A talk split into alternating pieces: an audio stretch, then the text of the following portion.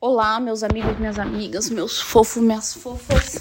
Que bom que você está aqui no meu podcast. Eu sou Patrícia Copete e fala sobre uma vida abundante no Senhor, com sabedoria e excelência. E eu gostaria de estar gravando hoje sobre o Provérbios 9 né? O subtítulo dele é O Caminho da Sabedoria, que diz aqui na palavra de Deus. E eu vou estar tá lendo para vocês do versículo de 1 a 5. A sabedoria já edificou sua casa, já lavrou suas sete colunas, já bateu seus animais e misturou seu vinho, já preparou a sua mesa, já ordenou as suas criadas estava convidando desde as alturas da cidade, dizendo: Quem é simples, volte-se para cá. Aos faltos de entendimento diz, diz, vinde, aos faltos de senso diz, vinde, comei do meu pão e bebei do vinho que tenho misturado. Galerinha, vamos falar um pouquinho sobre a sabedoria. Vou estar tá comentando alguns versículos. Quero estar tá gravando mais podcasts sobre esse. Uh, normalmente os meus podcasts vai sair na terça e na quinta. Hoje tá saindo no domingo, porque eu não sei quem que veio lá do meu vídeo pra cá, o poder da dor que eu fiz a chamada para vir para esse podcast. Tô gravando ele no domingo também para já sair junto com vocês para ter mais conteúdos, mas provavelmente eu vou fazer podcasts na terça e na quinta. No início vai ser provavelmente, né, domingo vai ser o vídeo e na terça ou quinta Acho que na terça já vai ter, confirmado terça, gente, vai ter o nosso podcast aqui, mais um conteúdo para vocês. Então, a sabedoria aqui, o que a Bíblia diz sobre a sabedoria, que a sabedoria ela tá chamando, tá convidando e fazendo um banquete para quem quiser se assentar, para quem quiser aprender com ela. Lá no versículo 6 diz: Deixai os insensatos e vivei e andai pelo entendimento. Então, o insensato que ele vem logo depois de estar tá falando da sabedoria. Entendamos então que o contrário de sábio é ser insensato. Se você andar com a sabedoria e andar com ela, você vai andar pelo conhecimento. A sabedoria, ela traz um traz conhecimento. Eu tenho um podcast aqui no no, Spotify, né, um episódio que diz os 10 passos da sabedoria. Preciso até assistir ele de novo porque ele fala o que, que o poder da, da, do que a sabedoria ela traz. Na Bíblia também diz que a sabedoria ela traz riquezas e honra. É, muita coisa da minha vida eu aprendi em dias difíceis, trazendo à tona tudo que eu tenho aprendido sobre a sabedoria. Uh, verso 7, vamos ler. O que repreende o escarnecedor toma afronta para si, e o que censura o ímpio recebe a mancha. O contrário de ser sábio é ser insensato. E lá no Google deu uma, uma pesquisada diz que o insensato é aquele que não é conforme ao bom senso, que não tem razão, que está sem juízo, ou seja, o sem noção. Então, ele é um sem noção na vida emocional, um sem noção na vida espiritual, um sem noção na vida sentimental. Porém, quem é sábio busca a sabedoria não vai andar sem noção, vai andar com conhecimento. Verso 8: Não repreenda o escarnecedor para que não te odeie, repreende o sábio e ele te amará. A sabedoria diz que para ser sábio precisamos amar, ser sermos corrigidos. Somente o sábio ama a correção, tá? Então, se você quer ser sábio, quer buscar sabedoria e quer ter uma vida de excelência, vai ter que gostar de ser corrigido. Um adendo, corrigido pelas pessoas que têm autoridade emocional na sua vida. Não é qualquer um que pode te corrigir, tá bom? 9. Da instrução ao sábio, ele fará mais sábio, ensino justo, e ele aumentará em, em doutrina. É na correção que nós tornamos mais sábio. Ninguém gosta de ser corrigido. Porém, lá em Provérbios 20 e 30, que eu mencionei, que é o texto do meu vídeo, O Poder da Dor, quem veio pelo meu vídeo assistir meu podcast, obrigado por estar aqui comigo, obrigado por estar é, acompanhando os meus. Os meus. Esqueci o nome. os meus conteúdos. Se você puder compartilhar esse link com outras pessoas, por favor. Gente, papel e caneta, tá? Começa do início, não deixa de anotar. É muito importante quando a gente anota e a gente grava mais. Então, Provérbios 20 e 30 diz que os castigos aperfeiçoam o nosso caráter. Eu não lembro a versão que fala dessa forma, mas uh, o significado é esse. Até inclusive eu tô usando esse verso, né, lá no poder do da dor na minha série o poder, porque foi uma algo que Deus fez na minha vida, foi um período da minha vida. Então, ele vai ter mais outros vídeos, então é o poder do pecado, agora foi o poder da dor. Semana que vem, domingo que vem é o poder do abandono, depois vai ter esperança, cura, processo, tudo para você entender da onde que vem, se é algum problema que você tá passando, da onde que vem ele e como tá passando por isso. Essa história, né, que tá saindo essa história, essa história que tá saindo essa série, ela é mag magnífica. Foi uma, um período que Deus realmente trabalhou na minha vida e Deus me ensinou muitas coisas que eu tô aqui passando para você em várias áreas. Foi de uma forma poderosa aprender que o nosso pecado, né, que foi lá no primeiro vídeo, que, que o pecado faz em nossas vidas, os nossos erros contra Deus. O segundo é o poder, é o poder da dor. Então, as dores servem para purificar o nosso caráter, para nos melhorar. O sofrimento ele nos transforma.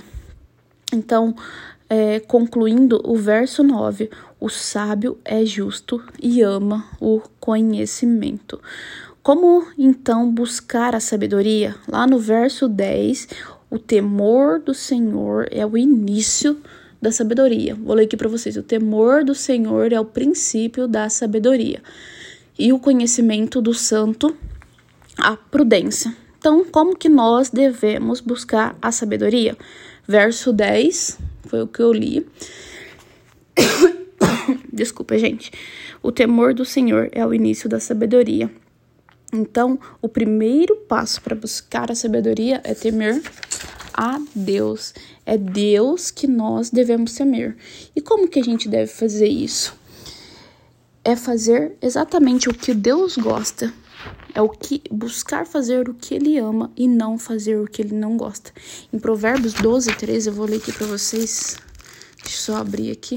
Não deixei esse podcast que ele foi gravado de última hora para vocês terem mais uma palavra, algo que Deus colocou no meu coração. Então, é, me desculpe os erros e as falhas, mas estou buscando aqui. O estudo foi feito com realmente bastante excelência. Eclesiastes 12, 13 diz de tudo. Ó, Salomão tá falando, Salomão que viveu tantas coisas, aproveitou de tudo em nossa vida. Ele diz de tudo que se tem ouvido. O fim é tema Deus e guarda os seus mandamentos, porque isto é dever de todo homem. O grande rei Salomão, ele pôde experimentar das melhores coisas que teve nesse mundo. Mas no fim da vida dele, quando ele escreveu Eclesiastes, ele entendeu que o que faz realmente sentido é temer a Deus. E algo que tem me chamado muita atenção e eu tenho meditado muito nesse, nesse versículo de Eclesiastes 2:1 é lembra do teu do Criador nos dias da tua mocidade, antes que venham os maus dias e cheguem os anos da sua vida, que venhas dizer: não tenho neles contentamento. Gente, eu já errei, eu já fiz tanta coisa errada, mas o que dá prazer na vida da gente é somente Deus. É Ele que traz contentamento que a nossa alma precisa. Eu sempre gosto de reforçar que eu já fiz muita coisa, eu já fiz muita besteira, que aqui não é um canal de religião para falar que ah, eu sou santa, eu fiz isso e aquilo, eu sou isso aquilo de jeito nenhum. É para que vocês aprendam vendo os meus erros e não é, vivendo eles, não fazendo como eu fiz. Que o sábio, o inteligente, ele sabe como sair de um erro que ele cometeu, mas o sábio ele vê o erro dos outros e não faz igual. Então eu já vi, eu já beijei na boca, eu vi que isso não era contentamento. Eu já bebi os goró da vida e vi que isso não era contentamento. Eu já fui pra balada e vi que isso não era contentamento. Já me relacionei com pessoas que não tem nada a ver com Deus e vi que isso não é contentamento, porque os filmes e as novelas querem falar para nós que uh, o ápice da vida do ser humano é o casamento, é o amor, achar alguém. Mas o ápice da vida do ser humano, para nós que temos Jesus, é Ele, é ter Ele e obedecer os seus mandamentos. Só é feliz quem obedece a Deus. Então, isso não traz satisfação. Não traz satisfação as coisas do mundo, as coisas que o mundo, o sistema do mundo não oferece. Quem traz é Deus mesmo. Eu já é, achei que amava uma pessoa e não poderia viver sem ela. Mas o que eu não posso viver é sem ele. Eu vou falar isso no meu vídeo que vai sair semana que vem, o poder do abandono. Quando você deposita todas as suas esperanças, expectativas numa pessoa e ela te abandona. Paulo também foi abandonado. Ele diz, né? Porque Paulo, é, Demas me abandonou quando ele estava passando por aflições. Então as pessoas são assim, vão falhar com nós. As pessoas são falhas, apesar de ser bens preciosos de Deus, são falhas.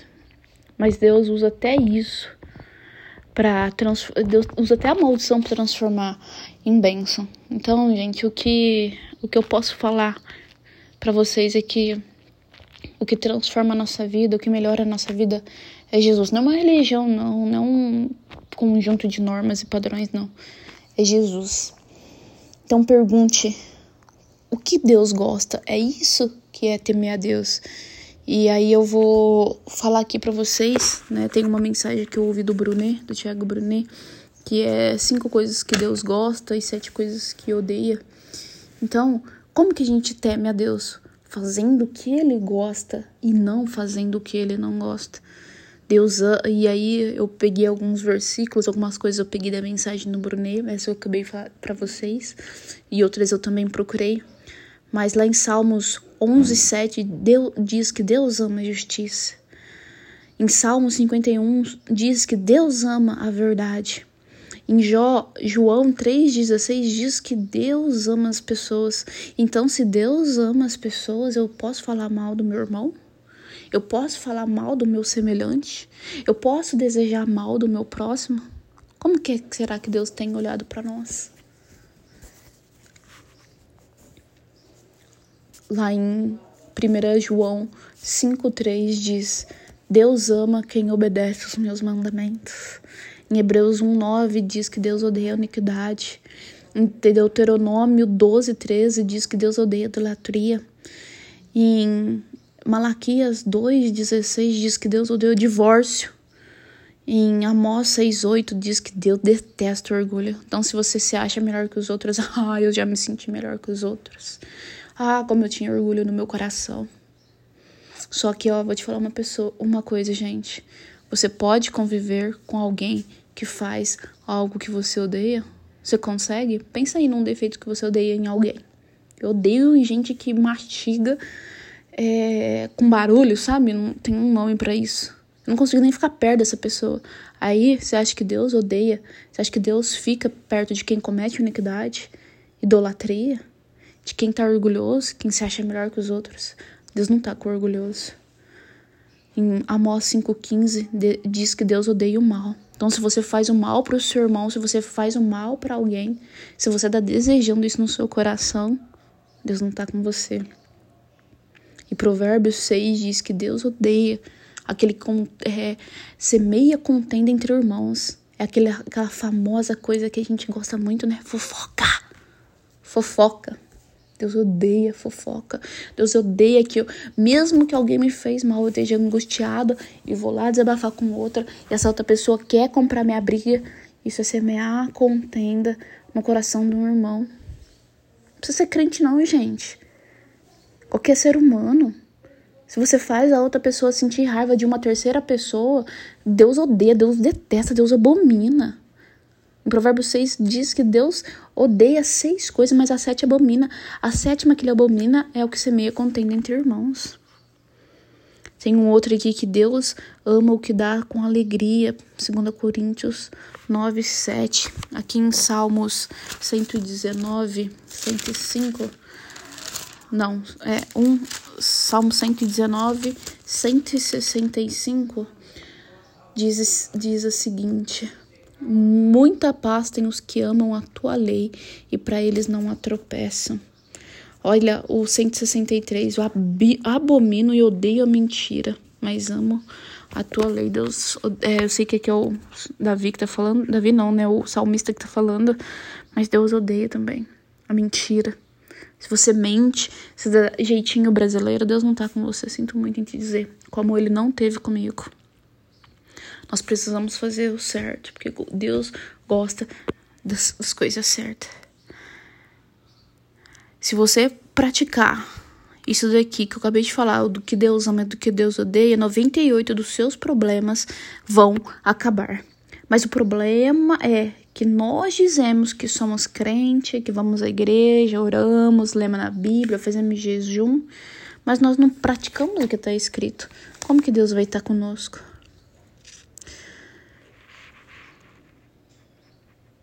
E depois a gente quer brigar com Deus, quer achar porque a nossa vida não dá certo. É porque nós não praticamos o que está escrito. Por que, que as pessoas não. Nós ficamos brigando com Deus, é, perguntando, né? Por que, que as pessoas não nos amam? Por que, que elas não nos honram? Será que nós estamos obedecendo o que Jesus diz? Quando teu inimigo tiver fome, dá de comer? Quando tiver sede, dá de beber. Nós estamos cumprindo o que Jesus disse: se alguém te ferir a face, dá-lhe a outra. Não, né? A gente quer rebater, quer dizer que não é, não é bem assim, quer dar desculpa, quer dizer que isso não é literal. E aí depois queremos alcançar os perdidos, chamar eles para ir à igreja. Como, gente?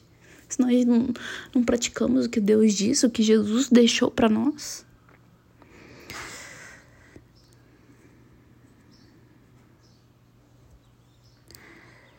Servir a Deus não é fácil. Fazer o que Deus quer não é fácil. Honrar a quem tem a honra. Deixar para lá quem te feriu, quem te machucou, quem não te quis. E às vezes a gente vai ter que honrar ainda essas pessoas que nos machucaram, porque elas nos deram uma informação, elas nos deu um ponto de contato, uma carona. Eu tive que honrar esses tempos para trás, pessoas que me feriram profundamente, mas elas me deram uma informação que foram valiosas, me deram um ponto de contato. Isso se chama gratidão. E Deus ama ao que dá com alegria. Então muita gente tem se falado: "Ah, eu sou filho de Deus", mas não promovem a paz. Na primeira oportunidade estão brigando, fazendo briga, fazendo contendas. Deus chama de filhos bênçãos aos pacificadores, pois, ver, pois serão chamados filhos de Deus. Acho que a gente está confundindo muito o que é filho de Deus o que realmente segue a cultura de Deus. E é dessa forma que você inicia a sabedoria, o conhecimento, sabendo o que Deus ama e o que Deus não gosta. O conhecimento de Deus que está lá no versículo 10, vamos voltar lá, peraí que eu saí. Provérbios 9, 10. Diz: uh, o temor do Senhor é o princípio da sabedoria e o santo a prudência. A prudência é rebater, é falar o mal, é agir na nossa carne, é agir na mesma moeda. Como o Tiago Brunet diz, prudência é calcular o impacto de uma decisão. Verso 11. Porque por o meu intermédio Intermédio é o quê? Aquele que interfere para obter algo ou uh, eh, para obter algo para alguém. Então, por meu intermédio, pelo intermédio da sabedoria, ela vai multiplicar os nossos dias e os anos de vida te aumentarão. Então, a sabedoria diz: Ah, você está me buscando, você está é, querendo a sabedoria, então eu vou aumentar os teus dias. Eu vou te dar anos de vida, mais anos de vida. Porque quando você adquire a sabedoria, a prudência vem junto. Porque lá em Provérbios 8, 12 diz o seguinte: Eu, a sabedoria, habito com a prudência, e acho o conhecimento dos conselhos. Verso 12. Ele dá uma escolha para nós. Se fores sábios, para ti serás. Você vai ser sábio, então vai vir a recompensa. É para você mesmo a recompensa. Mas agora, se for escarnecedor, um sem noção, só você mesmo vai se suportar. E no verso 13, eu gosto muito de provérbios que ele fala o caminho do tolo, ele tá sempre falando sobre o perigo do adultério, né? Que também pode se dizer do caminho da fornicação, da prostituição, né? Que é, hoje é o sexo entre os solteiros. Do verso 13 ao verso 18. A mulher louca é a valsoradora, é simples e nada sabe. Assenta-se à porta da sua casa numa cadeira nas alturas de uma cidade. Se você ler provérbios, toda vez que está falando da prostituta, né? Uh, da mulher que busca o, o, o, sexo sem compromisso, pode colocar o homem também. Pode se ver, que é sempre ele que está indo atrás de você. Você pode buscar também, mas vê que é sempre a mulher, né? A, a, o homem também, né? Depende de qual contexto você está lendo ela quem vai atrás de você. Então, cuidado com as pessoas que têm vindo atrás de você no WhatsApp, conversar com você, é, te propor alguma coisa. Continuando, ela se assenta nas portas da sua casa, numa cadeira, nas alturas da cidade, e põe-se a chamar aos que vão passando pelo caminho e os que passam reto pelas veredas, dizendo: Quem é simples, volte-se para cá. E aos faltos de entendimento, ela diz: As águas roubadas são doces. Vamos fazer, não dá nada não. O que importa é o amor. O amor vence todas as coisas, né? as águas roubadas são doces e o pão tomado às escondidas é agradável. Mas não sabem ali que estão os mortos.